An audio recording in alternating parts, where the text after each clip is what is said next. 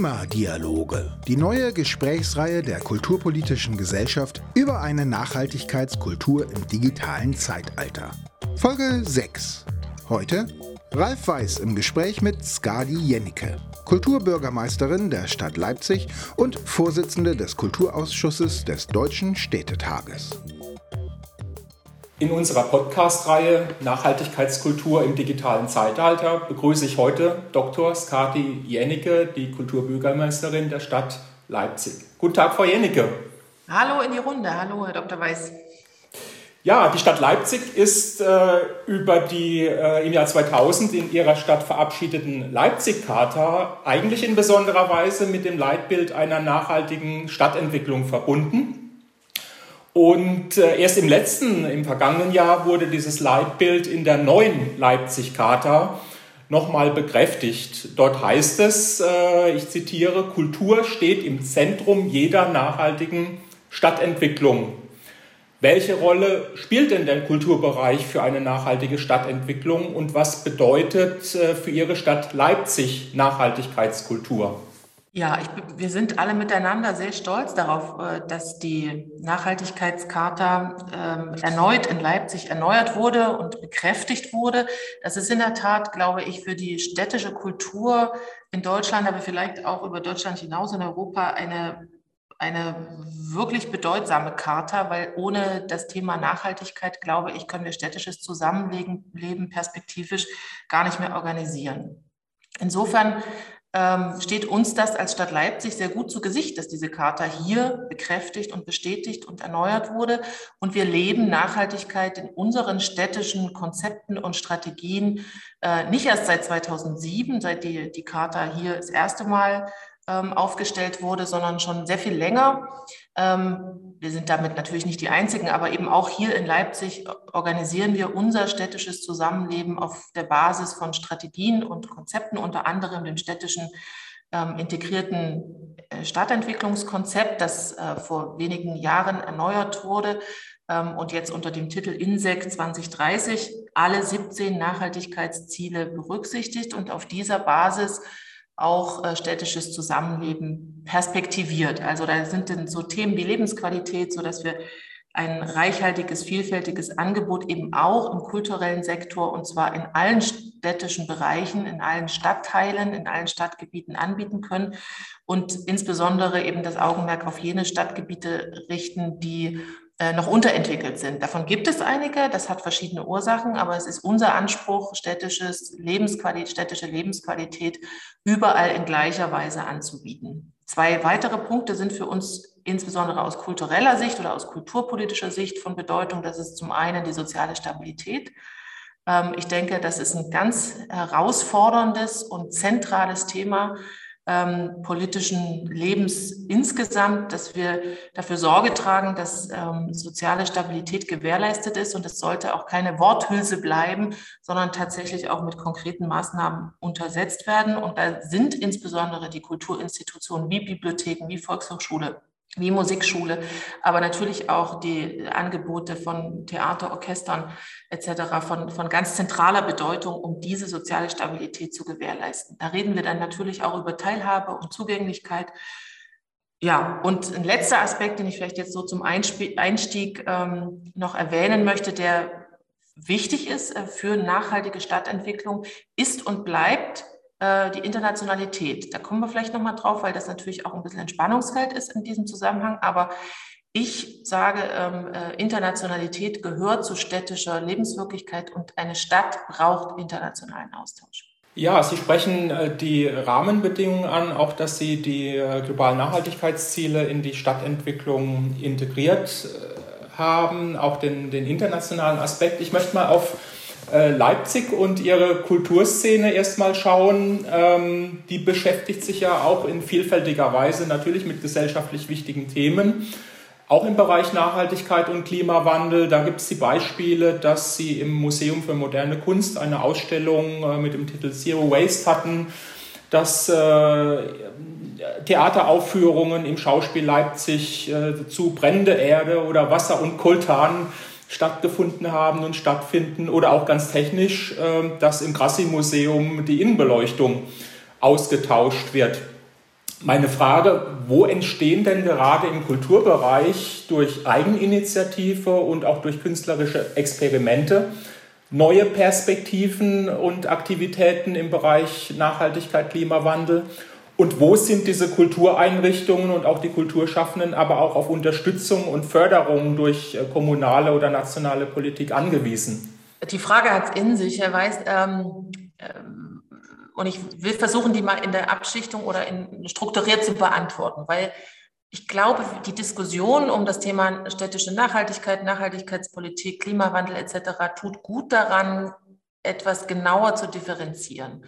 Ähm, da ist in allererster Linie, wenn wir auf den Kultursektor gucken, ähm, die Frage nach der Betriebs- und Organisations- und Institutionsseite. Selbstverständlich, und daran sollte man, denke ich, heutzutage keine Abstriche machen, müssen sich ähm, kulturelle Institutionen nachhaltig organisieren und ein Nachhaltigkeitskonzept für ihren Bereich entwickeln und perspektivisch auch umsetzen. Punkt. Der zweite Aspekt ähm, ist dann der, den Sie jetzt gerade ansprechen, dass ähm, kulturelle Institutionen mit dem, was sie als Programm verantworten, möglicherweise Themen wie Nachhaltigkeit, Klimawandel äh, in, eben in, zu, ihrer, zu ihrem programmatischen Kern erheben. Das ist aber ein Vorgang, äh, den müssen die Institutionen in, in ihrer kulturellen, künstlerischen und ästhetischen Eigenverantwortung selbst für sich entscheiden. Also da wäre ich ganz vorsichtig und würde auch dezidiert dafür plädieren, dass wir als Kulturpolitik und Kulturverwaltung da die Hände von lassen, sondern die Autonomie der künstlerischen Entfaltung äh, hochheben und sagen, das muss äh, eine freie Entscheidung des künstlerischen Kollektivs, der Künstlerin, des Künstlers sein, wenn sie sich mit diesem Thema auseinandersetzen möchte. Sie haben recht, ist es tun, ähm, Künstlerinnen und Künstler. Die Ausstellung äh, im MDBK ist Zero Waste ist ein Beispiel. Sie haben die Produktion im Schauspielhaus genannt. Wir haben jetzt auch bei der Euroszene ähm, spielen, also dem Festival, das jetzt äh, das erste Mal Christian Batti verantworten wird, nach über 30 Jahren Anne-Elisabeth Wolf, haben wir hier einen personellen Wechsel und Sie sehen auch schon, dass dann auch äh, mit neuen künstlerischen Handschriften dieses Thema vielleicht an stärkerer Relevanz gewinnt. Das ist aber die künstlerische Entscheidung der Intendanz, genauso wie es die künstlerische Entscheidung der zukünftigen Intendanz äh, der Oper Leipzig sein wird, mit diesen Themen auch im Opernbereich beispielsweise umzugehen. Also dafür würde ich sehr stark plädieren. Und es gibt einen dritten Bereich, äh, der dann wiederum mit Ihrer ersten Frage zusammenhängt, ähm, dass wir natürlich bei der ganzen Frage, wie, wie, wie organisieren wir nachhaltige Stadt, der Kultur wiederum ähm, doch eine Schlüsselrolle zurechnen sollten, dass sie insbesondere bei Angeboten, die anwendungsorientiert sind, ich sage jetzt mal Bibliothek, wie ich schon sagte, Volkshochschule, aber vor allen Dingen der ganze Bereich kulturelle Bildung, da sind kulturelle Techniken, kulturelle Methodiken durchaus geeignet äh, in der Bevölkerung, vor allen Dingen bei Kindern und Jugendlichen, das Thema Nachhaltigkeit ähm, frühzeitig zu verankern und eine Sensibilität und ein Bewusstsein dafür äh, zu erwecken, ähm, dass wir mit unserer Erde äh, sorgsam umgehen müssen und definitiv in Zukunft weniger Ressourcen verbrauchen dürfen, wie wir wieder ähm, regenerieren. Ja, das ist äh, sicher eine sehr hilfreiche Differenzierung. Gleichzeitig steckt in den Beispielen auch ein bisschen Förderung drin. Wenn wir uns die genauer anschauen, äh, gab es äh, und gibt es da auch Fördergelder, beispielsweise der Kulturstiftung des Bundes oder auch des äh, Bundesumweltministeriums, was aber vielleicht nicht äh, rein äh, ja, eine inhaltliche Vorgabe ist, sondern was auch eine Ermöglichung ist von solchen äh, Projekten. Insofern äh, spielen auch wahrscheinlich in der Ebene Programme eine Rolle, aber natürlich auch in dem betrieblichen Bereich. Was würden Sie denn sagen, was derzeit die wichtigsten Programme und auch Finanzierungsmöglichkeiten für Kultureinrichtungen sind, die ihr Engagement für eine nachhaltige Stadtentwicklung ausbauen wollen? Also wir sind erstmal als Stadt selbst auch gefragt. Ähm, wir haben ja auch, wie gesagt, eine Nachhaltigkeitsstrategie, ein Klimaschutz-Sofortprogramm, äh, wo wir Geld auch zur Verfügung stellen für alle äh, städtischen Bereiche, eben auch für die Kultur, dass sie Nachhaltigkeitskonzepte entwickeln.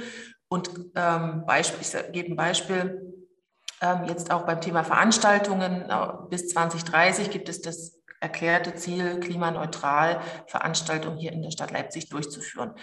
Ähm, das ist ein ganz konkreter Anreiz, aber selbstverständlich haben Sie recht. Die Beispiele, die Sie vorhin genannt haben, sind mit öffentlichem Fördergeld, beispielsweise von der Bundeskulturstiftung, die hier eine große und sehr entscheidende und auch wichtige und, und spürbare Rolle übernimmt, ähm, entstanden. Es sind äh, andere Bundesministerien, wie Sie gesagt haben, Zero Waste ist in Zusammenarbeit mit dem Bundesministerium entstanden. Ja, natürlich sind, sind solche Kooperationen denkbar. Ich würde sie nur ungern verordnen. Ja, also äh, jetzt aus kulturpolitischer, städtischer Sicht. Das bleibt, muss die Entscheidung, ähm, wenn sie eine Programmentscheidung ist, muss es die Entscheidung auch der künstlerischen Programmverantwortung bleiben. Da würde ich die Freiheit derer, die äh, diese Programme eben verantworten, auch immer hochhalten. Was die Institutionsentwicklung betrifft, brauchen wir ähm, äh, öffentliche Förderung. Wir müssen uns auch als Stadt Leipzig dazu bekennen. Wir tun das und nicht alles kostet Geld. Ich sage mal, oder nicht direkt Geld. Ich sage mal, aber auch wir haben in unserem in unserer Kulturfachförderrichtlinie für den Kulturbereich, wo wir 10 Millionen Euro für die freie Kunst und Kultur jährlich zur Verfügung stellen und das über Zuwendung, Antragsverfahren vergeben, ähm, schon seit 2017 ähm, implementiert, dass äh, wir nur Projekte fördern, die äh, beispielsweise ein Mindesthonorar oder eine Ausstellungsvergütung gewährleisten. Auch das ist ein Thema, äh, was ist, was äh, von den Nachhaltigkeitskriterien oder den 17 Nachhaltigkeitszielen erfasst ist. Ja, ähm, Sie haben in Leipzig äh, eine Sache auch vorangebracht. Sie haben einen Leitfaden zur nachhaltigen Planung und Durchführung von äh, Veranstaltungen erarbeitet. Äh, sehen Sie denn diesen Leitfaden äh, letztlich als Baustein einer Art Nachhaltigkeitsstrategie für den Kulturbereich in Leipzig? Und äh, der ist ja auch in Zusammenarbeit mit dem Umweltdezernat entwickelt. Äh, setzen Sie auch bei anderen Aktivitäten auf eine stärkere Zusammenarbeit mit Umweltdezernat oder beispielsweise der Stadtentwicklung? Ja, also bei uns in Leipzig kann ich sagen, dass wir sehr gut mit den anderen Bereichen, mit dem, Amt für, mit dem Dezernat für Umwelt, Ordnung, Sport zusammenarbeiten, aber auch mit dem Städte Baudezernat. Das ist bei uns durchaus geübte Praxis und es ist auch notwendig. Wir können das nur integriert angehen. Und dieser Leitfaden für Großveranstaltungen, den wir entwickelt haben mit dem Partnerdezernat zusammen, ist ein gutes Beispiel dafür, weil wir haben ja nicht nur kulturelle Großveranstaltungen, wir haben auch Sportgroßveranstaltungen, die in Leipzig ist das in einem Dezernat verordnet, Sport und Umwelt, ähm, eben von diesem Dezernat auch verantwortet werden. Und ähm, da kommen mehrere Dinge zusammen. Inzwischen ist es ja auch üblich, dass die Veranstalter selber ähm, Nachhaltigkeitskonzepte von vornherein schon mitbringen. Aber wir haben mit diesem Leitfaden, gibt ja unzählige Leitfäden, aber wir haben eben auch einen städtischen, äh, wo wir Anhaltspunkte geben, ähm, was wir erwarten an eine größere Veranstaltung, ne? was dort ähm, an Nachhaltigkeitspraxistauglichen und anwendungsorientierten und eben auch spürbaren Maßnahmen möglich ist. Das ist ein Leitfaden, der ist als Orientierung und zählt auch dazu, eher Bewusstsein zu schaffen ne, und zu sensibilisieren. Aber ich glaube, das ist der Weg. Also da, wo, wo Veranstalter oder äh, Akteure, sage ich mal etwas allgemeiner, ähm, aus freien Stücken etwas tun, ich glaube, das ist von größerer Dauer, als wenn wir das ähm, ähm, normativ verordnen. Ja, Sie sagen, dass der Leitfaden äh, durchaus auch eben für, für andere Bereiche entwickelt wurde. Vielleicht die Nachfrage, äh, ist denn für den Kulturbereich selbst auch sowas wie eine Nachhaltigkeitsstrategie oder eine Teilstrategie angedacht? Oder sehen Sie das eher als Teil eben der gesamten äh, Stadtentwicklungsstrategie? Also, das ist eine, eine, eine knifflige Frage, weil ich weiß, dass Sie gerne auf Dresden beispielsweise verweisen, wo das eine, Kultur, also eine kulturpolitische Strategie ist, Thema Nachhaltigkeit im Kulturbereich. Kann man so machen. Äh, bei uns ist es tatsächlich integriert und ähm, auch als Querschnittsthema läuft es sozusagen über alles drüber. Und ich habe Ihnen ein Beispiel genannt äh, vorhin mit den, mit den ähm, Honoraruntergrenzen, dass wir das schon länger etabliert haben, ohne jetzt das Label Nachhaltigkeit da dezidiert draufzuschreiben. Und wir haben jetzt auch mit dem integrierten Stadtentwicklungskonzept ähm, ist das, sind die äh, Nachhaltigkeitsziele dort implementiert und fest verankert, ohne dass das Thema Nachhaltigkeit als große Konzeptüberschrift darüber steht. Das ähm, ist natürlich ein bisschen, äh, wenn Sie so wollen, nicht so ganz schick ja, für den aktuellen Diskurs. Das mag sein, aber ich glaube, dass es die äh, dass es die nachhaltigere Strategie ist tatsächlich. Ja, der Diskurs ist ja offen und äh, insofern ist es ja auch sehr interessant, unterschiedliche Wege und Ansätze zu beobachten und dann eben auch zu schauen, es können ja unterschiedliche Wege nach Rom und zum Ziel führen. Nach Rom, Paris und New York, ja, ja. auch nach Leipzig. Ja, Sie sind, Sie sind äh, außer in Leipzig auch Vorsitzende des äh, Kulturausschusses beim Deutschen Städtetag und äh, dort eben auch engagiert. Der Städtetag bekennt sich ja auch sehr deutlich zu den internationalen Nachhaltigkeits- und Klimazielen und äh, hat eigentlich bei der Weiterentwicklung seiner kommunalen Strategien und auch des Themas kommunales Nachhaltigkeitsmanagement auch Suffizienzansätze äh, zumindest angesprochen als äh, Handlungsfeld, was für den Kulturbereich interessant sein könnte. Allerdings in den Forderungen, die der Deutsche Städtetag äh, in diesem Jahr an die künftige Bundesregierung gestellt hat, wird nachhaltige Kulturförderung eher nur finanziell verstanden und äh, eher nicht so mit kultureller äh, Bildung oder auch dem Handlungsfeld Nachhaltigkeit äh, verknüpft. Liegen nicht gerade an der Schnittstelle von kommunaler Kulturpolitik und Nachhaltigkeitspolitik große Potenziale und Zukunftsaufgaben? Definitiv, da, kann, da stimme ich Ihnen völlig zu. Ich bitte nur um Verständnis oder würde um Verständnis werben wollen, dass es natürlich es ist nicht falsch, wenn der Deutsche Städtetag zunächst an die Bundesregierung hier monetäre Forderungen aufstellt, weil das ist das, wo der Bund auf kommunale Kulturpolitik sinnvoll Einfluss ähm, haben darf und sollte. Ähm, wir würden uns ja gar nicht wünschen, wenn es ähm, normative Restriktionen seitens des Bundes hin zur kommunalen Ebene gibt. Selbst, äh, und äh, ähm, ist ja auch gesetzlich gar nicht möglich, äh, Gott sei Dank. Äh, an vielen Stellen, Gott sei Dank, an manchen vielleicht nicht. Aber in der Kultur bin ich sehr froh, dass wir keine direkte Verknüpfung mit der bundespolitischen Ebene haben und hier einen Durchgriff des Bundes auf die, auf die Kult kommunale Kulturpolitik haben. Insofern ist das in diesen Kontext einzuordnen.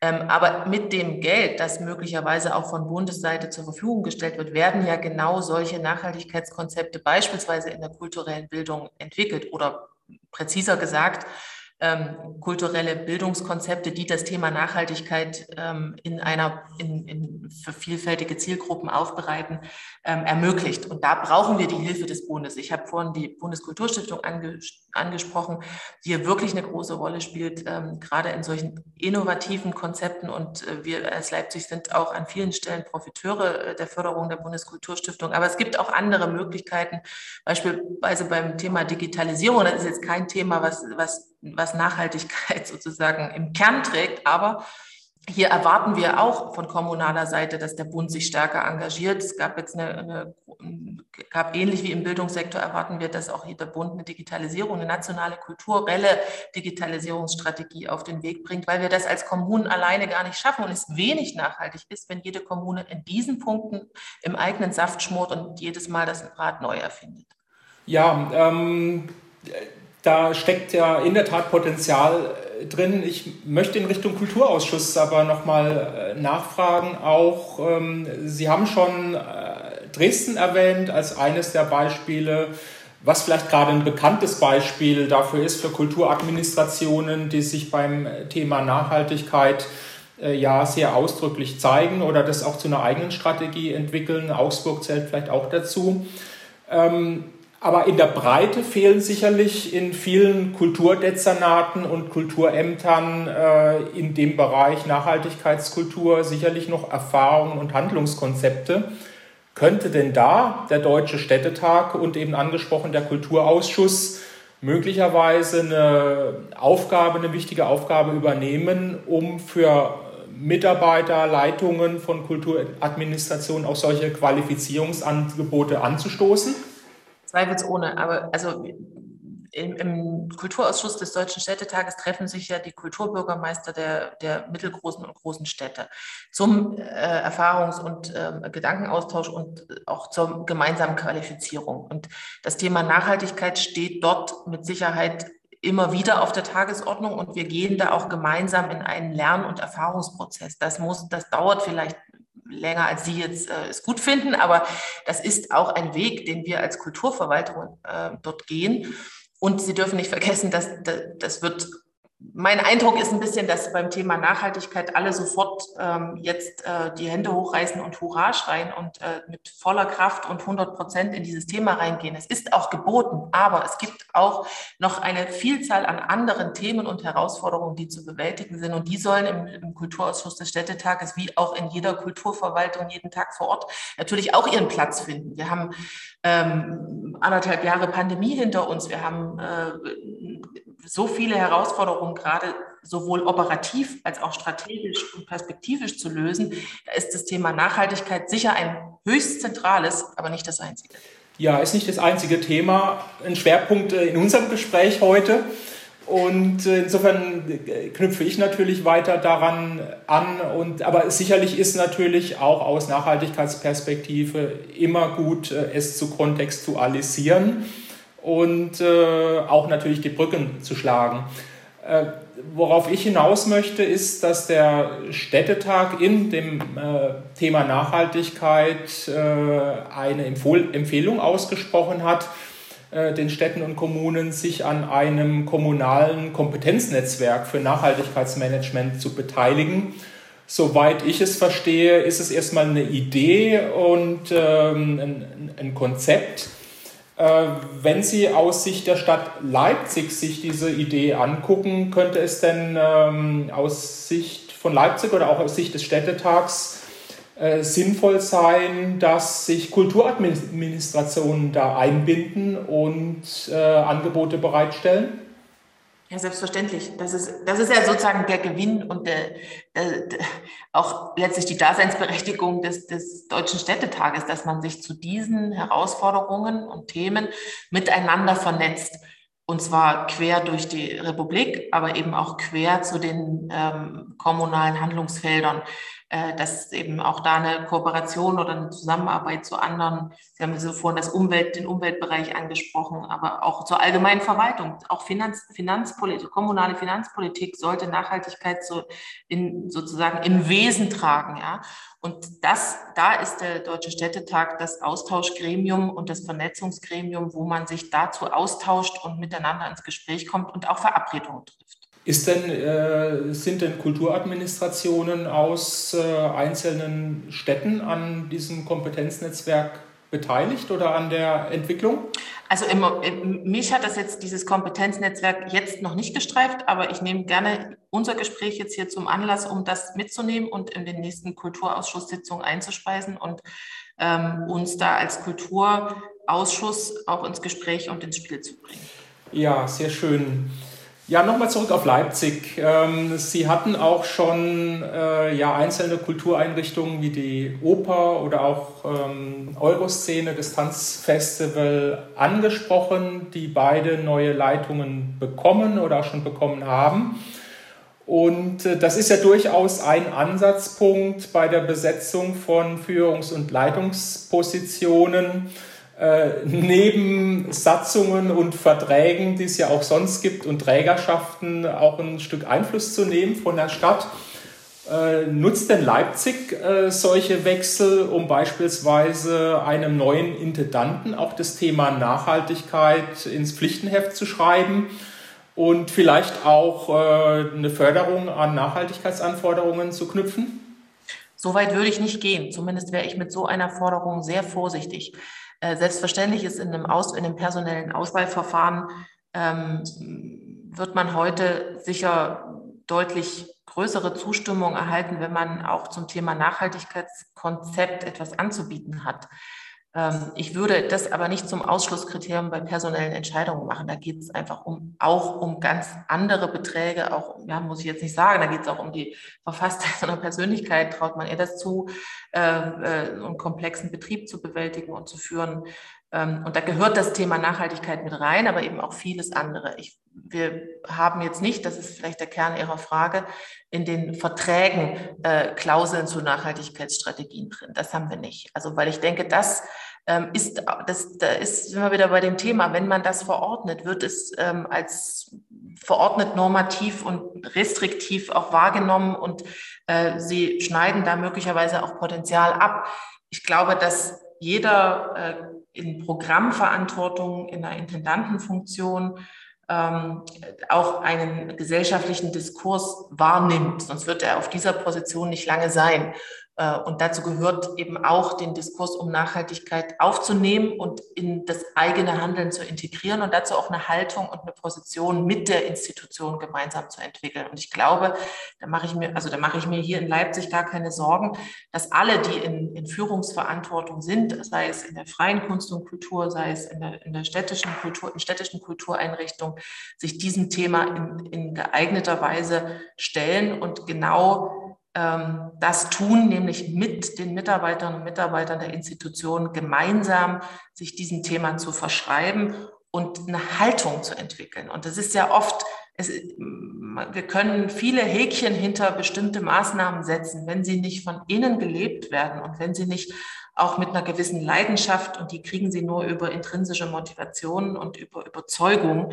Ähm, wenn sie das nicht herstellen können, dann bleibt da vieles leere Hülse und, ähm, und das wollen wir am, wahrscheinlich beide nicht äh, oder alle miteinander nicht. Und es wäre, um nochmal diesen äh, Witz zu setzen, auch wenig nachhaltig.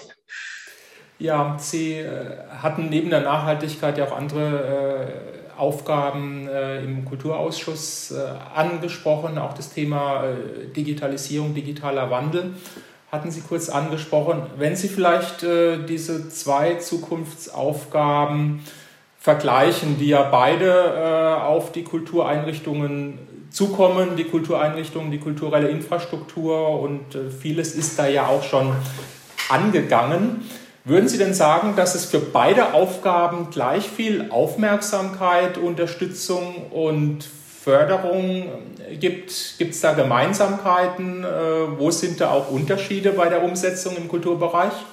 Ja, ich, ich würde schon beschreiben, dass es für beide Ansätze gerade eine sehr große Aufmerksamkeit gibt, aus verschiedenen Ursachen, aber sicher aus der, immer aus der jeweiligen konkreten globalen Situation heraus. Ähm, und für beide Themen würde ich sagen, gilt in gleicher Weise ähm, lassen Sie es uns doch bitte mit Augenmaß angehen. Ja, wir können nicht das eine gegen das andere ausspielen. Es gibt sicher digitale Ansätze, die sind im Sinne der 17 Nachhaltigkeitskriterien durchaus sinnvoll. Aber das trifft nicht auf alle Digitalisierungsmaßnahmen zu. Und wir werden, mm, wir werden mit Sicherheit keine nachhaltige Kulturpolitik machen, wenn wir die Erwartung streuen, dass wir sämtliche ähm, Kulturprozesse und auch Kulturartefakte äh, blind digitalisieren, ohne dass wir darüber nachdenken, was wir damit eigentlich anfangen wollen. Und insofern geht es bei der Digitalisierung tatsächlich, also wir müssten beides miteinander verknüpfen und beides integriert zusammendenken, damit Digi Maßnahmen der Digitalisierung ähm, im Sinne der Nachhaltigkeit stattfinden und nur dann stattfinden, wenn sie auch den Nachhaltigkeitsaspekt berücksichtigen und umgekehrt wir natürlich auch Nachhaltigkeit digital denken müssen. Also, dass wir äh, nicht blind digitalisieren, sondern auch eben an die Nachwelt denken, fragen auch, was für Ressourcen bindet das? Ähm, können wir uns, wollen wir uns das leisten und was ist der Mehrwert und für wen machen wir das eigentlich? Äh, das ist zumindest das, was wir uns hier in unserer äh, E-Culture-Strategie, Digitalisierungsstrategie für den Kulturbereich äh, zum Maßstab gemacht haben, immer zu fragen, gibt es einen Mehrwert bei jeder Digitalisierungsmaßnahme? Worin besteht der? Für wen besteht der? Und ganz wichtig, und das ist auch eine Schnittstelle zwischen beiden Themen, sowohl beide Themen sind ja gesamtgesellschaftliche Themen, in denen aber der Kulturbereich in besonderer Weise auch eine, sagen wir mal, soziale äh, Reflexionsfunktionen übernehmen kann, innezuhalten und nochmal zu reflektieren, ist das, was wir tun, richtig und sinnvoll? Sind wir auf dem richtigen Weg? Ähm, sind wir mit den richtigen Mitteln auf dem Weg? Und sind wir überhaupt fähig und verantwortungsbewusst in der Breite genug, beide Themen gut zu spielen? Sie brauchen für Digitalisierung oder für eine digitalisierte Gesellschaft auch Bürgerinnen und Bürger, die reif und erfahren und gebildet genug sind, damit umzugehen. Und das ist eine Aufgabe der Kultur, der kulturellen Bildung, diese, ähm, diese Fähigkeiten und diese Kompetenzen ähm, für, für möglichst viele Menschen in unserer Gesellschaft herzustellen und anzubieten. Und das Gleiche gilt auch für Nachhaltigkeit. Ja, das deckt sich auch mit äh, dem, was Herr Letzel in einem vorherigen äh, Podcastgespräch äh, für Schleswig-Holstein sagte, wo er vor einer Durchdigitalisierung des Kulturbereichs warnte, was nicht zuletzt auch ökonomisch sehr viele Ressourcen äh, verbrauchen würde und er so etwas wie eine analog-digitale Strategie, also eine, eine wohl dosierte Verknüpfung ähm, empfiehlt. Ja, wir kommen schon zu einer Abschlussfrage, die ich auch allen äh, Gesprächspartnern, Gesprächspartnerinnen stelle. Wir haben sehr viel über diese äh, ja, Herausforderungen äh, gesprochen. Wir kommen auch äh, gerade mit den Erfahrungen der Corona-Pandemie ähm, in große Veränderungen oder spüren die besonders deutlich. Die können ja durchaus ein Treiber für Nachhaltigkeitskultur sein, sind es vielleicht nicht überall. Es wird im November äh, in Tutzing eine kulturpolitische Tagung äh, geben, auf der ein Manifest erarbeitet werden soll äh, für einen neuen Handlungsrahmen zum Thema Digitalität und Nachhaltigkeit in der Kulturpolitik.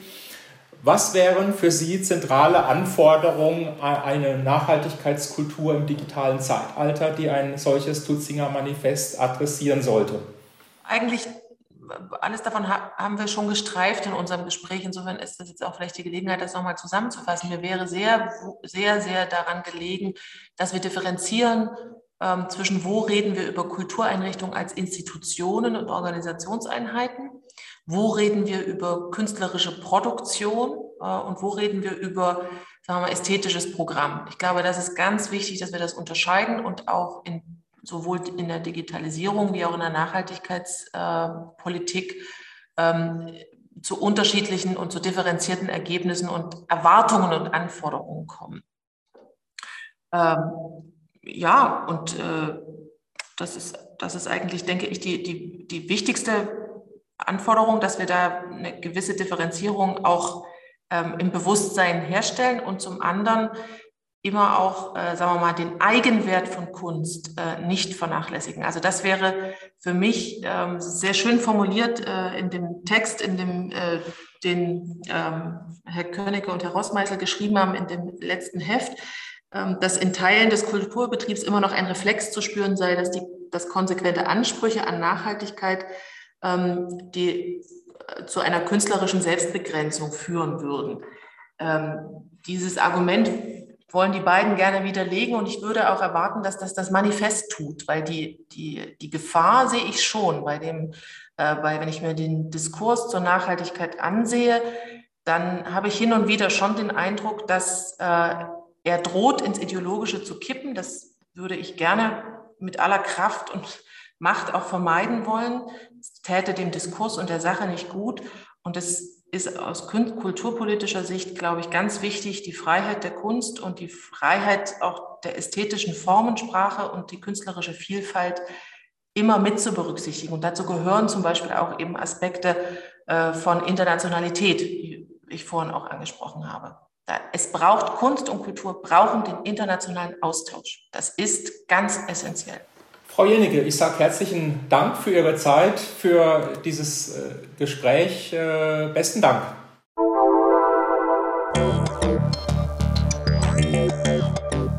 Sie hörten Folge 6 von Klimadialoge, der Gesprächsreihe der Kulturpolitischen Gesellschaft in Bonn über eine Nachhaltigkeitskultur im digitalen Zeitalter.